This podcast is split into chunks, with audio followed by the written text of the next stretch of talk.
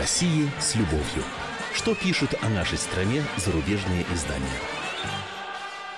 Всем доброго дня, приветствуем наших слушателей в Москве и в других городах вещания. И пришло время познакомиться с обзором наиболее интересных публикаций в иностранных СМИ о нашей стране. В студии заместитель редактора отдела международной политики «Комсомольской правды» Андрей Баранов. Добрый день всем. И, как всегда, мне помогает вести эту передачу наша ведущая Елена Фонина. Да, ну и в течение предстоящего часа вы, наши уважаемые радиослушатели, можете принять личное участие в обсуждении заинтересовавших вас материалов.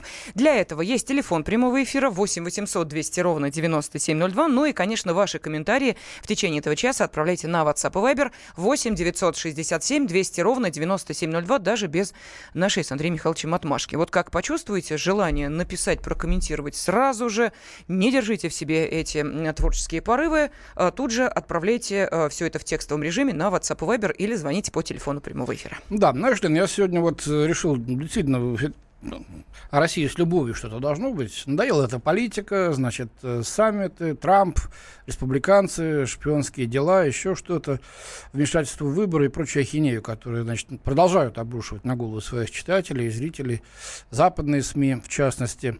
Я решил посмотреть, какое впечатление это осталось, что-то хорошее, может быть, вот от чемпионата, такое послевкусие, послесловие. Вот нашел два принципиально разных, хотя на одну же ту же тему две, две публикации.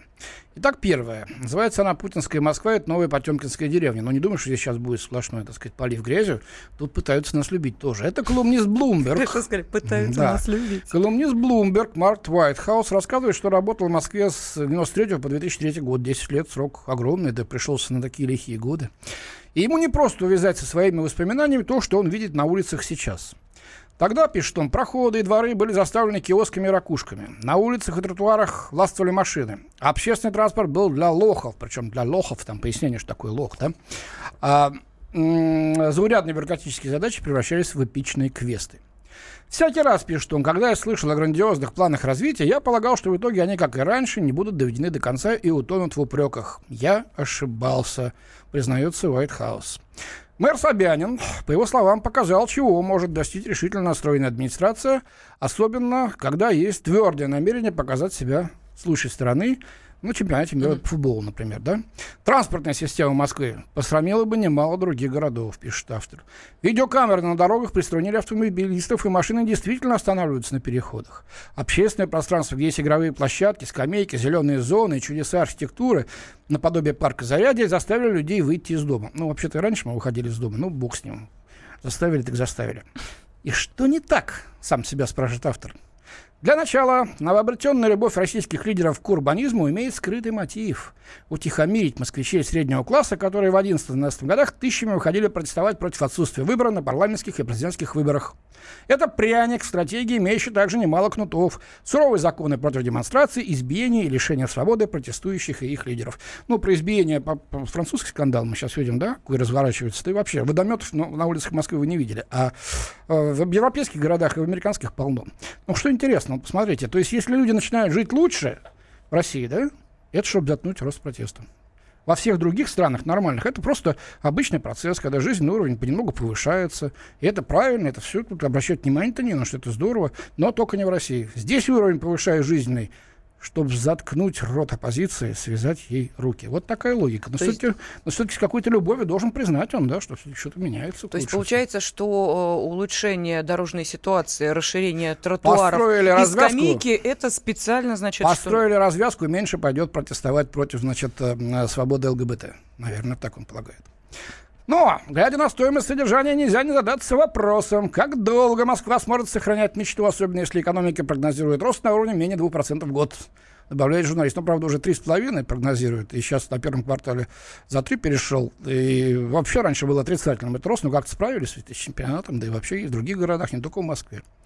И все же конец не обязательно будет плохим. Вот признание в любви. При режиме, который более привержен верховенству закона и свободы личности, иллюзия может стать реальностью. Это переосмысленная Потемкинская деревня с ее, деревня с ее новенькими поездами и множеством выдающихся жителей. Жители это тоже заслуга, так сказать, это тоже потемкинцы. Видимо, их потом развезли по лагерям снова, да? Э, могла бы стать фундаментом для более масштабного перерождения. Надеяться на это наивно, но я буду, заключает House. И на том спасибо. Вот такая логика, да? Сквозь зубовный скрежет. Но все-таки надо что-то так это... как-нуть немножко, извините за неэфирное слово. Но вынужден признать, черт, у них становится реально лучше. Я слышал об этом сам от многих иностранцев. И от дипломатов, в частности, американских, и от простых людей. А вот другое мнение. Журналист Хишам Сакаф из Йеменской газеты mm. Аль-Машат Аль-Раби, я воспользовался здесь интернет-ресурсами на СМИ, который сделал перевод этой публикации, делится своими впечатлениями от увиденного у нас. Ну, кто скажет, ну, Баранов, ты даешь вообще, еще из эскимосских газет нам зачитай что-нибудь такое. Ну, вы сейчас вот убедитесь, я уверен, что чувства, которые испытал йеменский коллега, практически один на один совпадают с мнениями, которыми делились здесь и англичане, и немцы с датчанами, и изрыгательные представители латиноамериканских стран. Ну, послушайте. Благодаря организации чемпионата Россия удалила со своего прекрасного лица все темные пятна западного происхождения. Был разрушен враждебный, вызывающий подозрения образ страны, и приехавшие на самый красивый в истории футбола чемпионат гости обнаружили, что Россия истинное сосредоточение традиции и современности, гармония древнего наследия и прогресса. Достопримечательности страны ослепительно разнообразны. Эта страна расположена на континенте, площадь которого составляет пятую часть земного шара, шестую. Ну, неважно. Пятый тоже очень много. От Сибири до Черного моря можно встретить людей разных рас, религий, национальностей, культур, языков, которые переплетаются друг с другом, формируя многонациональную живую ткань, составляющую основу русского менталитета с его открытостью и другими достоинствами. Как йеменский коллега, казалось бы, да, совсем из другого, другого менталитета, из другого региона, точно уловил сердцевину вот, нашего многоцветия этого. Все это не имеет ничего общего с образом русского медведя, который создает западная пропагандистская машина – чтобы изолировать Россию от остального мира и укрепить в западном сознании ложные стереотипы о том, что она представляет угрозу западной цивилизации. Это отличает действительно западные СМИ, которые формировали общественное мнение в начале 90-х годов прошлого века после распада Советского Союза, когда Горбачев и Борис Ельцин кинулись в объятия Запада. Запад в то время, тоже очень точное замечание, послушайте. Запад в то время больше не смог продвигать идею об угрозе, исходящей с Востока и начал продвигать идеи, суть которых сводится к тому, что западная цивилизация представляет собой высшую ступень развития человечества и господствует над другими типами цивилизации, включая российскую. А следовательно, наша Россия должна подчиниться полностью, стать сателлитом, если не слугой западной цивилизации. Ну и вот э, политическая цель колониализма была продемонстрирована, когда дядя Сэм был объявлен единственной сверхдержавой в рамках однополярного мира. Но сегодня Россия заполучила самый ценный золотой кубок – побудив мир признать свои достоинства через гостей чемпионата и экраны по всему миру. Лучше не скажешь. Мы это слышали, ну, такой интерпретации, очень похожей интерпретации от кого угодно здесь, от простых людей, с Запада, с Востока, из Африки, из Латинской Америки, как я уже сказал, от функционеров спортивных, от, от руководства, от глав государств, от гостей высокоименитых, от простых туристов, это самое главное, которые возвращаются сюда и привозят друзей, чтобы показать, посмотрите, какая прекрасная страна. Мы ничего не знали о ней, мы думали, что это Мордор. Сейчас, кстати, поговорим о Мордоре, представление украинских наших коллег. Мы об этом еще ни разу не говорили в моих обзорах, сегодня сделаем. Так вот, в этот раз это был прорыв. Пусть он небольшой, пусть сейчас его будут заштопывать опять пропагандистскими своими иголками, с нитками наши иностранные коллеги, пытаясь выхолостить вот то прекрасное впечатление, которое создалось у многочисленных туристов. Но вряд ли им это удастся. Все-таки уже прорвана плотина, и э, надо показывать людям все больше и больше, что такое представляет собой наша страна. Не затушевывая недостатки, которых полно, и мы все о них знаем. Есть вещи страшные, с которыми надо бороться, искоренять их, как и в любой другой стране мира. Стоит в ней пожить, а не съездить просто э, полежать на море или, так сказать, в тур по городам и замкам. Проблемы есть везде, но люди нормальные, Люди честные, открытые. Мы строим свою собственную страну, никому не угрожая. И это то самое главное, что, в чем убедились наши э, читатели. Да, но, Андрей Михайлович, все-таки давайте не будем забывать, что э, теперь у э, тех, кто в качестве болельщиков э, был на чемпионате мира по футболу в нашей стране, будет замечательная возможность вернуться сюда да, в качестве туристов, да, да. не получая визы. Во втором чтении Госдума О, приняла вот это. Да, пожалуйста, и они могут, так сказать, спокойно приехать сюда и посетить какие-то другие города, если захотят посмотреть, есть что. Да, ну и тот самый журналист, э, который, собственно, от Fox News брал интервью президента нашей страны Владимира Приехал, Путина. Да. И был приятно удивлен, между прочим, тем, что он увидел. Да, но как обстоит дело с нашими ближайшими соседями? И воспринимают ли они Россию как дружественную страну? Речь идет об Украине. Через две минуты узнаем. О России с любовью. Что пишут о нашей стране зарубежные издания? Прекращаю свою деятельность на посту президента СССР. А и на небе тучи. Илья Ковальчук! Я не верю своим глазам! Это с нами уже явно было. Это дежавю. Воспоминания о прошлом, о том, что было в детстве и молодости, то, что мы бережно храним в памяти. Программу «Дежавю» слушайте по будням с 11 вечера по московскому времени. О России с любовью. Что пишут о нашей стране зарубежные издания? В студии заместитель редактора отдела международной политики комсомольской правды Андрей Баранов. И, как всегда, Андрей Михайлович нас знакомит с материалами зарубежной прессы, которые э, касаются событий в нашей стране. Да. Ну, мы не будем далеко отходить от спортивной темы, как предлога, как фона для того, что пишут э, о нас. Только что мы говорили, значит, э, какой всплеск эмоций разных, в основном позитивных, вызвал чемпионат мира по футболу, завершившийся у нас. А вот э, в, совсем недавно прошел м, супербой э, в э, спортивном зале «Олимпийский», между украинским боксером Александром Усиком и россиянином Муратом Гасиевым, где Усик э, в великолепном стиле, значит, по решению всех трех судей победил э, россиянина. Бой был очень интересный. Э, Сначала, значит, атаковал Гасиев и выглядел более предпочтительно, потом Усик сумел собраться, ну и, в общем, так сказать, что называется, сводил в школу своего визави. Но после боя, значит, боксеры обнялись, э, значит, э, пожали друг другу руки. Когда исполняли гимны в великолепном, так сказать, олимпийском, заполненном под завязку, Украины, никто не свистел, никто не топал ногами, все встали. Э, Кстати говоря, были очень много болельщиков украинцев, да, э, с украинскими флагами. Совершенно спокойно, так сказать, к ним относились и э, заслуженно, в общем-то, оценили их победу. Но почему такую злобу победа соотечественника вызвала у многих украинских СМИ? Я взял два примера. Ну, потому что они, во-первых, в одном автор известен. Это известный российский журналист Аркадий Бабченко, тот Мгм. самый, которого, значит, убили. Мгм. Он И он воскрес, воскрес, да, и да. так далее, Мгм. да. Так вот, он а, в обозревателе издания Украины такое написал, что решил не разделять радость украинцев от победы украинского боксера. По его мнению, нужно героизировать не его, а тех, кто сражается на передовой, а не в ринге. Вот что он написал. Да, флаг Украины в Мордоре. да, трудное решение. Да, победил. Да, иначе пришлось бы отказаться от всех регалий. Да, действительно, великий боксер. На улице будут называть именем Василия Слепака, написал Бабченко, намекая на подвиги украинского оперного певца, погибшего, значит, в Донбассе. Э, Бабченко посетовал, что баблом и танками можно добиться большего, чем просто танками. Вот так он считает, да, скупая все подряд, олимпиады, чемпионаты, бои за чемпионские пояса, и в итоге где-то это сработает, и в итоге это станет нормой, и в итоге, вот ужас, все привыкнут, что к тебе опять уже можно ездить, пожаловался журналист, да?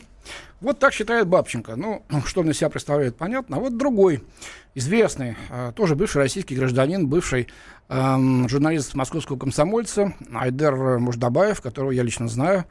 Не знаю, помнит ли он меня, но тем не менее. он уехал на Украину, э, значит, и сейчас стал одним из самых ярых ненавистников России, значит, нашей политики, москальского режима и так далее и тому подобное. Итак, победа Усика – это выигрыш России. Так он назвал свою публикацию. А, значит, э, в э, издании «Новое время страны», так называется, да? Почему? Потому что Украина играет чужую игру, российскую гибридную агрессию, в которой самое важное не только что завоевать, кого-то купить, но и легализовать публичное пространство. Он пишет, стоит поговорить о бое Александра Усика с российскими визави в Москве. В зале во время боя присутствовало много народу. Да, в основном россияне. Но и зрители из Украины тоже были. Да, Усик победил блестяще. Замечаете? И тут говорил, да, победил. Да, герой. Техника, скорость, мобильность, поджарость при таком весе и росте это невероятно. Мне кажется, своего соперника он превзошел во всем. Как спортсмен Усик заслуживает похвал. Он талантлив, да еще и теперь один из лучших в мире в своем весе. Собрал все пояса. А вот дальше я скажу то, что мне совершенно не нравится. Если кто-то хотел разобраться в этой ситуации более широко, стоило посмотреть трансляцию российского телевидения. Не сам бой, а перед ним. Кстати говоря, вряд ли это показывали по каналам, но у господина э, Муждабаева есть возможность смотреть по тарелке все, что происходит у нас на телеканалах, он этим воспользовался. Например, я так и сделал. Лейтмотив перед трансляцией был очень простой и понятный, и ужасный. Выдающиеся российские спортсмены говорили о том, что их радует, что украинский боксер приехал в Москву. Они рады видеть украинских болельщиков, ведь россияне Украина – братские народы, братские страны. Так что, когда на Украине говорят что-то вроде как рвет вату или как россиян трясет, это неправда. Их не трясет, россиян-то, и не ломает. Они гордятся тем, что к ним приехал выдающийся украинский боксер. А его победа, представляете, никак не омрачила их общей радости. Ведь она не к выступающим за их страну боксеру относится. Ну, проиграл. Кстати, он не россиянин, а осетин. Вот что называется в луже-то. Выстрелил, что осетин это не гражданин России. Что за бред? Ну, действительно, по национальности осетин, а по гражданству и по духу россиянин. Вот. А радость, ну ладно, бог с ним. Так сказать. Кто такой-то Муждабаев? Украинец? Айдер Муждабаев, да, или кто? Я думаю, не совсем. бог с ним. А радость у них от того, что их страна является центром спортивных, в том числе мировых событий. Наша страна. Сетует, uh-huh, uh-huh, сетует uh-huh. Айдар, да? В Россию приезжают все. Чемпионат мира 18 провели. Вот даже украинцы приезжают, и все нормально, встречают украинцев как братьев. Вот, любой украинец, актер или боксер, приезжающий в их рейх, наш рейх, он же uh-huh. он же вообще, значит, да, Ордло, что там еще, как они нас называют, да, показатель, что они правы, то есть русские правы, россияне правы. Они правы в своей политике по отношению к Украине, которую они декларируют внутри страны и за рубежом. Они помогают братскому народу. Там есть проблемы. В общем, вы сами все это знаете. И когда боксер, тем более из Крыма, а Александр Усик сам из Крыма, и его дети сейчас у бабушки в Симферополе живут, и он сейчас собирался сразу же после боя туда поехать, их обнять и с ними отдохнуть. Когда боксер, тем более из Крыма, приезжает в Москву, нормально выступает, побеждает, но при этом обнимает россиянина, рядом стоят люди с флагами, подряд звучат гимны, то все, Крым наш, то бишь Крым их. Вот и приехал, боксирует как миленький. Все знают силу России, и все с ней смиряются. Смотрите, какая, какое недружелюбие, да? даже ненависть. Давай спросим наших слушателей в этой связи, Лен. Да, а испытываете ли вы, нет, ну мы не будем говорить там э, ненависть, нет, конечно, некую неприязнь к э, украинцам только потому, что они жители этой страны, ну, Украины имеется в виду. То есть есть на каком-то, я не знаю, там бытовом, обычном уровне, ну, какая-то настороженность, э, я не знаю, какие-то не очень приятные чувства по отношению к жителям Украины. Пожалуйста, вот телефон прямого эфира 8 800 200 ровно 9702 в вашем распоряжении. Ну и также можете прислать сообщение на WhatsApp и Viber 8 967 200 ровно 9702. Ну, если сформулировать короче, испытываете ли вы неприязнь к украинцам? Такую неприязнь Такую неприязнь, да, кушать не могу. кушать не могу, да. Да, ни сало, ни э, борщ Ну, давайте дальше послушаем, что пишет э, Мождабаев. Итак, э, Усик победил, и мы приравниваем это все к бою не военному, но бою с Россией. Это такой себе сообман. Самообман, простите. Ни для кого в мире это событие так больше не выглядит. Тем более, что ни слава Украине от Усика, ни про Крым, ничего сказано не было на, на ринге-то, да, все ждали, что он, значит, на канаты станет, скажет «Слава Украине», да еще и красно-черный, значит, правого сектора флаг, ну, наверное, Андрей да. Михайлович, пример был подан на чемпионате мира, но не украинцами. Ну да, потом извинялся, да, да. господин Вилл. Ну, играл но, за да. киевское «Динамо», да, видать, отголоски да, Потом остались. 20 раз извинялся и сразу из героев стал, значит, предателем, там, у многих э, дюже озабоченных этим украинских националистов. Вот. Не было ничего сказано ни про Крым, ни слава Украины. Да, пишет Муждабаев, понимаю контракты, но факт остается фактом. А на Западе-то, на Западе ведь бой смотрели во многих странах мира. Все это воспринимается очень просто. Украинский боксер приезжает в Москву, ничего плохого не происходит. Украинские флаги, гимны, все обнимаются. Страшно козни страны России. Нет, украинцу дают побеждать. Что? Что Россия значит цивилизованная, нормальная страна? В целом нормальная страна, можно приезжать с ней, можно иметь дело. Такое впечатление создается у них. И самое главное, теперь, когда украинцы рассказывают про войну какому-то жителю Запада, то реакция будет приблизительно следующей. Слушайте, ну никакая это не война. Даже если вы будете говорить про две аннексированные части территории, про то, что каждый день гибнут люди, вам могут ответить, знаете, если вы это было действительно так, то там была бы война, как вы это описываете, ваши боксеры и артисты в эту страну выступать бы не ездили. Это не было бы такой обыденностью. Если его там никто не съел, то Россия нормальная страна. Да, у вас есть проблемы, так договаривайтесь между собой. Нам от россиян нужен газ гипотетический европеец, uh-huh. значит, вот представление господина Муждабаева, так сказал бы, гипотетическому украинцу. И чтобы вас не сильно ели, причмокивая, вот. А в том положении, что сложилось, изменить ничего не можем. Будем ждать, пока что-то случится. Или хрен умрет, или, или простите, хан умрет. Почему сказал хрен, не знаю. Ладно. Ну, я имел в виду либо падишах, либо ишак умрет. Известная, так сказать, отсылка Хаджи Насредину, да? Хорошо. Андрей Михайлович, простите, Бугради, у нас есть телефонные Давай звонки. Давайте, давай. может быть, Сергей из Саратова послушаем. Сергей, здравствуйте. Здравствуйте. Здравствуйте. Сергей зовут город Саратов. Хотел высказаться по поводу поставленного вопроса по да. неприязни к украинцам. Вот лично я вот э, никакой неприязни не испытываю. Воспринимаю их все равно как братский народ. Угу, спасибо. И то, что сейчас там происходит, я считаю, что это просто развязанная война, вина политиков и олигархов. Понятно, я с вами согласен. Бокс смотрели, нет, или вы не болельщик? Ну, я не болельщик, я просто радио сейчас. Ну, хорошо, спасибо вам большое. Да, спасибо вам за ваше спасибо. мнение. Ну вот смотрите, э, что нам пишут. Э, ну, во-первых, по нашей первой теме, вот Александр написал, что мы, э, россияне, массе своей, не знаем нашей замечательной страны, не говоря про иностранцев, Камчатка, Алтай, Карелия, Урал, Дальний Восток, это наша гордость. Но это имеется в виду, что вот то ощущение, которое иностранцы вынесли, побывав в нашей стране. Ну, а теперь по нашему вот сейчас вопросу. К украинцам испытывают только сочувствие и жалость, пишет Саша э, из Ростова-на-Дону. А, далее служил в армии 90-92 год, полроты было хохлов, а, на них был только один нормальный человек, и то подо Львова. Ненавижу вот такие жесткие комментарии. Для меня вообще не интересно, что там на Украине, своих проблем море в своем регионе, пишет Арслан. Далее, это наши люди, нормально мы относимся к людям, а больных и в нашей стране не меньше. Вот такие согласен, комментарии. Согласен. Да, ну и давайте мы еще раз напомним вопрос, который мы сейчас э, обсуждаем э, на примере вот тех э, материалов украинских журналистов, которые написали о спортивном поединке. Э, испытываете ли лично вы неприязнь к украинцам только потому, что они жители этой страны? Пожалуйста, 8 800 200 ровно 9702. О России с любовью. Что пишут о нашей стране зарубежные издания? Садомиты, извращенцы, моральные уроды. Они повсюду. Но у нас есть он, Виталий Милонов. Потаскушки и либеральные сетевые хомячки. Закончилось ваше время, наступает наше время, наступает программа «Депутатская прикосновенность». Будет жарко, а возможно и больно. Программа «Депутатская прикосновенность» с Виталием Милоновым. Каждый вторник с 9 вечера по Москве. О России с любовью. Что пишут о нашей стране зарубежные издания? В студии заместитель редактора отдела международной политики комсомольской правды Андрей Баранов. И наш ведущий Елена Фонина. Да, ну и вот сейчас, э, благодаря э, нашим украинским коллегам, в кавычках, ну потому что... Нет, э, коллеги-то действительно, они журналисты такие же. Почему они не коллеги? Коллеги, правда, разные бывают, вот но они нашего журналистского цеха. Хорошо. Нашим э, украинским э, коллегам мы э, поставили вопрос перед э, нашими радиослушателями. Вопрос следующий. Испытываете ли вы неприязнь к украинцам только потому, что они жители этой страны? Ну, имеется в виду Украины. Э, и э, сейчас вот давайте я напомню телефон прямого эфира 8 800 200 ровно 9702 и зачитаю сообщение, которое приходит на WhatsApp и Viber. А, кстати, для тех, кто смотрит нашу трансляцию в YouTube, а вот нам приходит сообщение и э, из этого источника, Вероника недоумевает, откуда это я читаю. Я читаю из WhatsApp и Viber. Вот для тех, кто не очень понимает, что происходит. У нас эфир пользуется несколькими э, текстовыми источниками. Один из них э, я вам сейчас назвала. Итак, э, что пишут?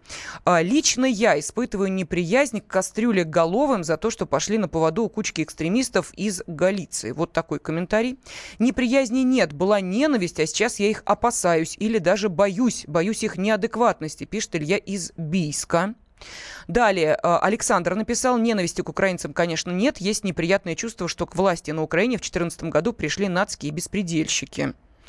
Э, что еще? Э, ну, сейчас большие сообщения, сейчас я их прочитаю, да, Андрей Ну, давайте продолжим, да, вернее, завершим чтение публикации Аджира Муждабаева, что выигрыш, победа Усика – это выигрыш России.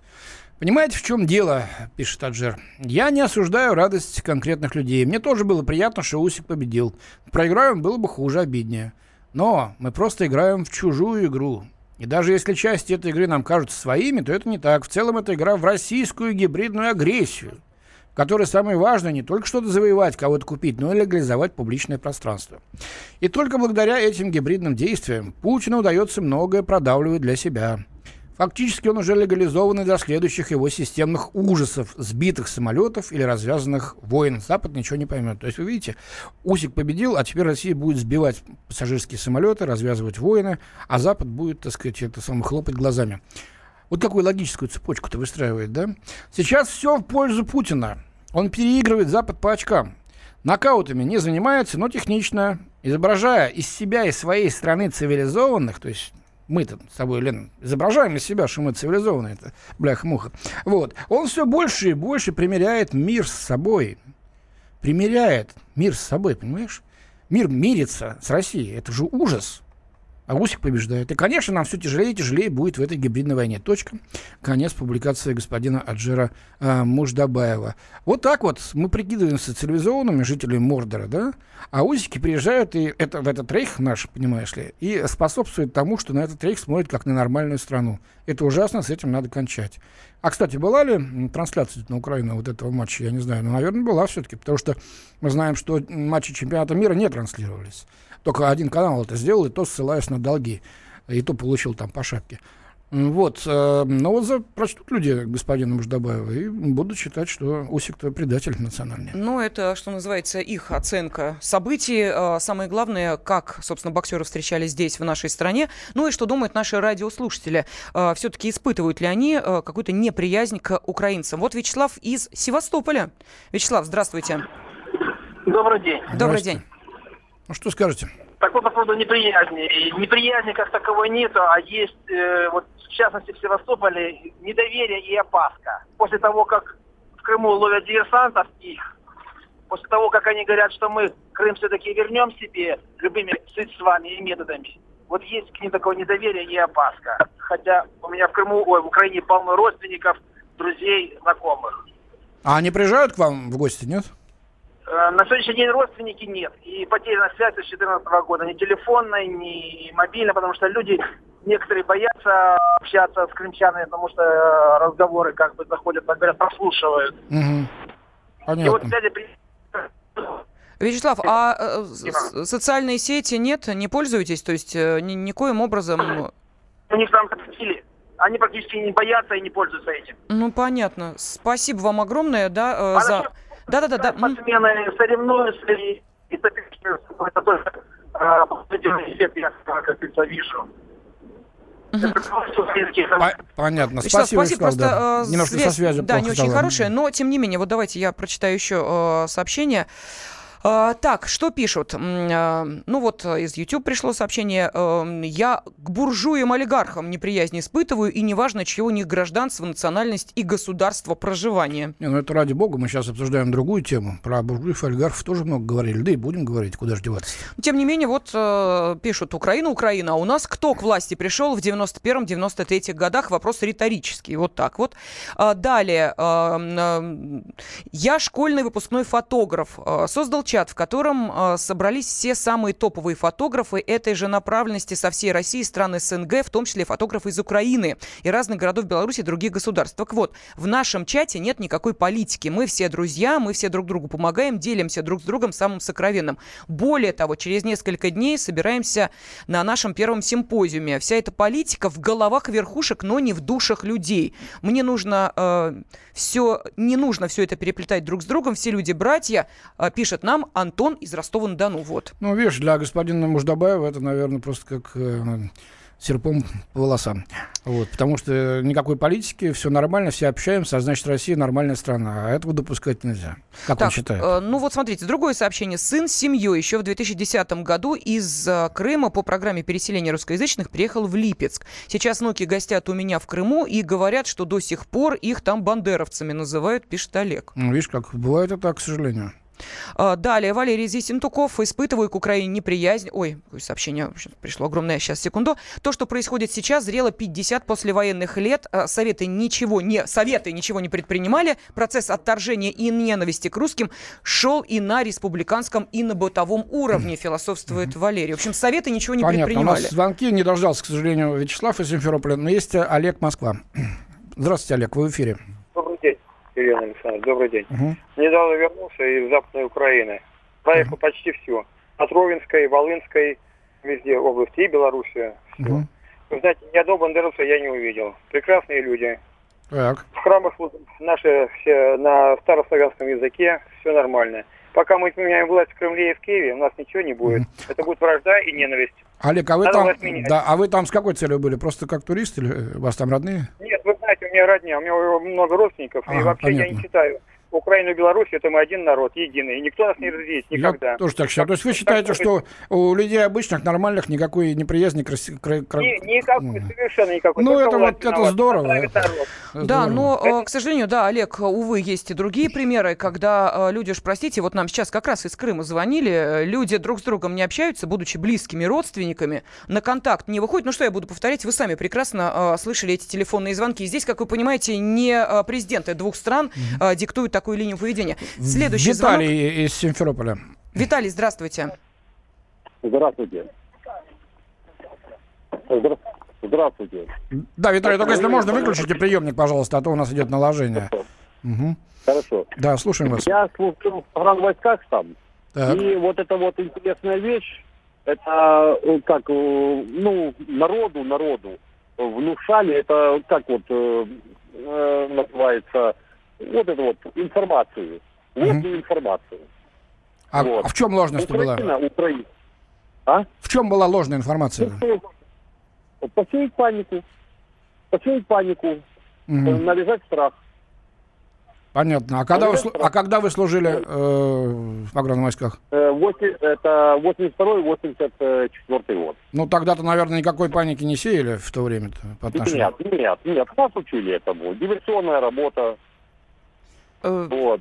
Э, ну, тогда с чьей стороны? Это же общий, общий враг был тогда во главе Простите, в лице агрессивного блока НАТО, который сейчас... Советский Союз да.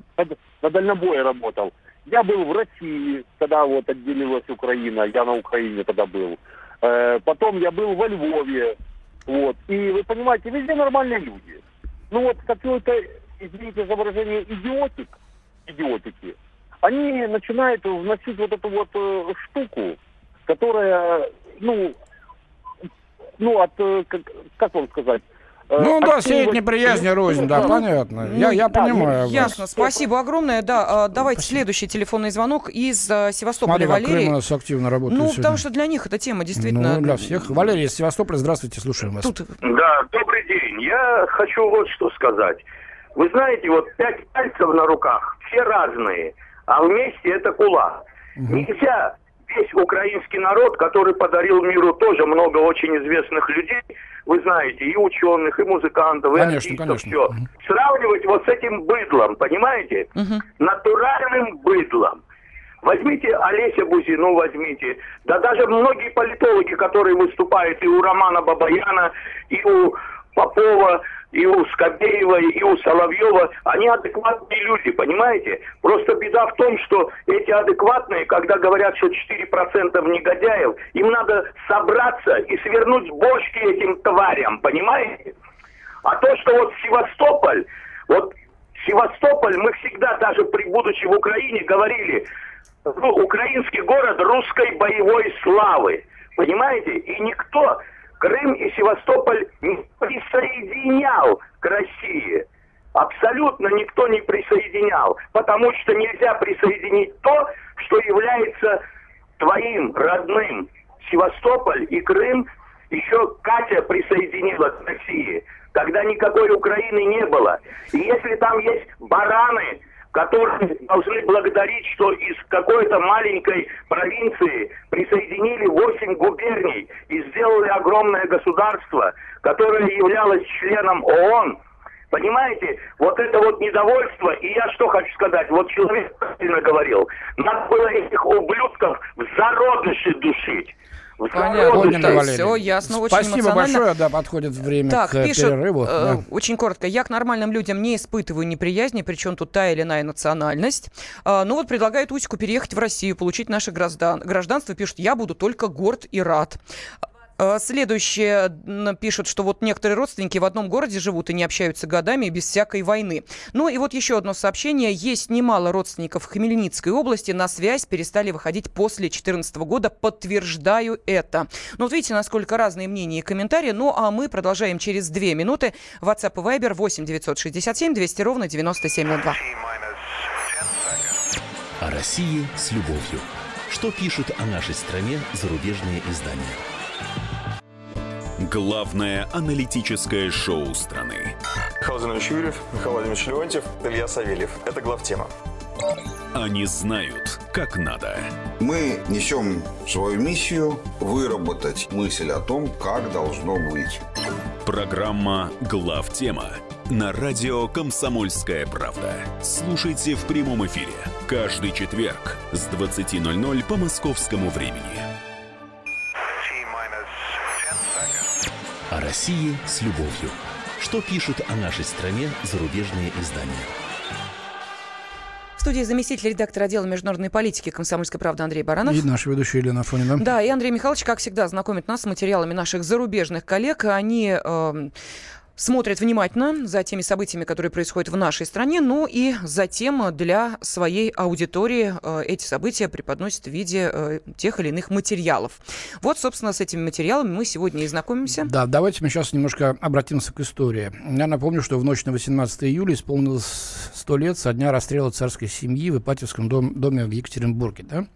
А, этому событию посвящено было много материалов а, в западной прессе. И, кстати говоря, а, немалая часть была обернута туда, в историю. То есть не только описывали, как это отмечают а, сейчас, мы об этом в «Комсомольской правде» подробно рассказывали, и на сайте нашем, кто хочет, может посмотреть, но и напоминают своим а, читателям, слушателям, что же это было. Мне показалась интересная публикация в норвежской газете «Дагбладет», которая называется так «Российская история. Царь, которого никто не хотел спасать».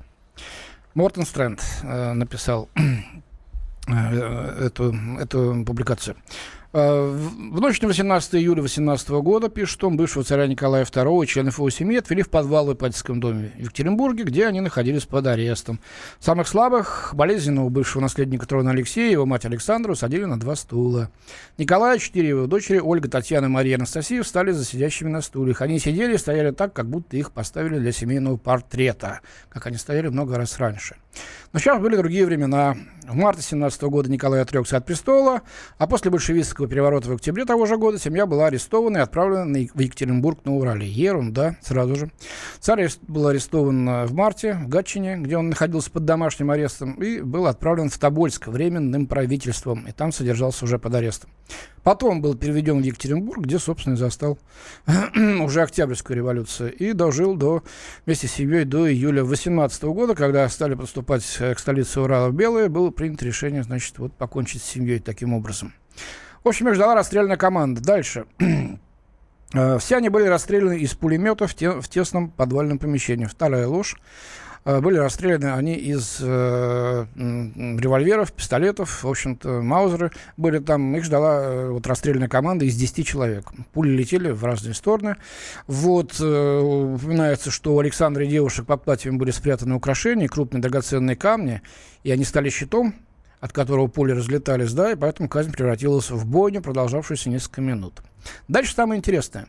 А была ли возможность у западного мира спасти Николая II и его семью, потому что такие переговоры велись. А велись еще и во времена Временного правительства. Собственно, когда к власти пришли большевики, они задумали суд над Николаем II, но началась гражданская война, и он не состоялся.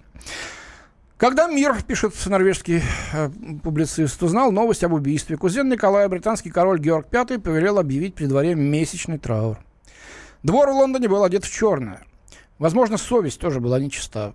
Потому что до того, как власть в октябре 17 года захватили большевики, Временное правительство хотело выдать Николая и его семью, если бы кто-то захотел их принять. Но Георг V надеялся, что российскую ветвь семьи захотят спасти другие родственники. В частности, потому что сплетни об урожденной немке, жене Николая Александре, изображали ее как настроенную пронемецкой. Кроме того, она была связана с, как они пишут, религиозным шарлатаном Распутиным, и поэтому над ней смеялись не только в России, но и во всей Европе. Первая мировая война еще не закончилась, и Россия и Великобритания по-прежнему были в состоянии войны с Германией. Поэтому принимать Николая и его семью было не в интересах британского государства, не в интересах британской королевской семьи. Хотя это было в интересах самой семьи. Но не лучше была ситуация и в Германии, где на троне еще находился троюродный брат Николая, кайзер Вильгельм. Слушайте, все были родственниками. Угу. Последний раз Романова чествовали народные массы в 2014 году на Дворцовой площади Санкт-Петербурга, которую вскоре переименовали в Петроград. Тогда Николай отправил миллионы русских на войну с Германией и Австрией. К 18 году война похоронила миллионы по обеим сторонам фронта, поэтому для Вильгельма было невозможно принять Николая, членов его семьи, хотя Николай, Георг и Вильгельм прекрасно знали друг друга благодаря встречам на бесчетных семейных мероприятиях до Первой мировой войны. Ну, кроме того, и сам Николай не мог ехать в Германию, с которой Россия была в состоянии войны. Ну, от себя добавлю, что м- спасти Николая предлагал португальский король Альфонсо XIII, хотел прислать корабль в Крым, но семья туда не добралась. Маннергейм предлагал вывести на поезде э, Николая II и членов его семьи в Швецию. Тоже не получилось, потому что Временное правительство боялось пойти на этот шаг. Массы были, ненавидели Николая и царицу страшно просто.